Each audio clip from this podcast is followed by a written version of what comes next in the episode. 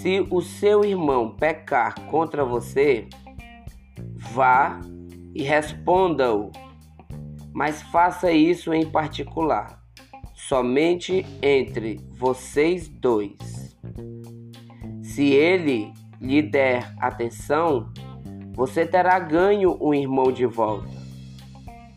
Se ele, porém, não lhe der atenção, pegue e leve uma ou duas pessoas com você.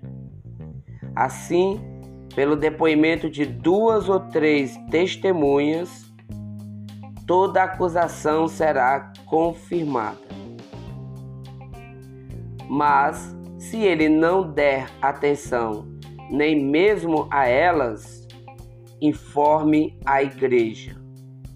E se ele se recusar a ouvir também a igreja, trate-o como um pagão ou como um coletor de impostos.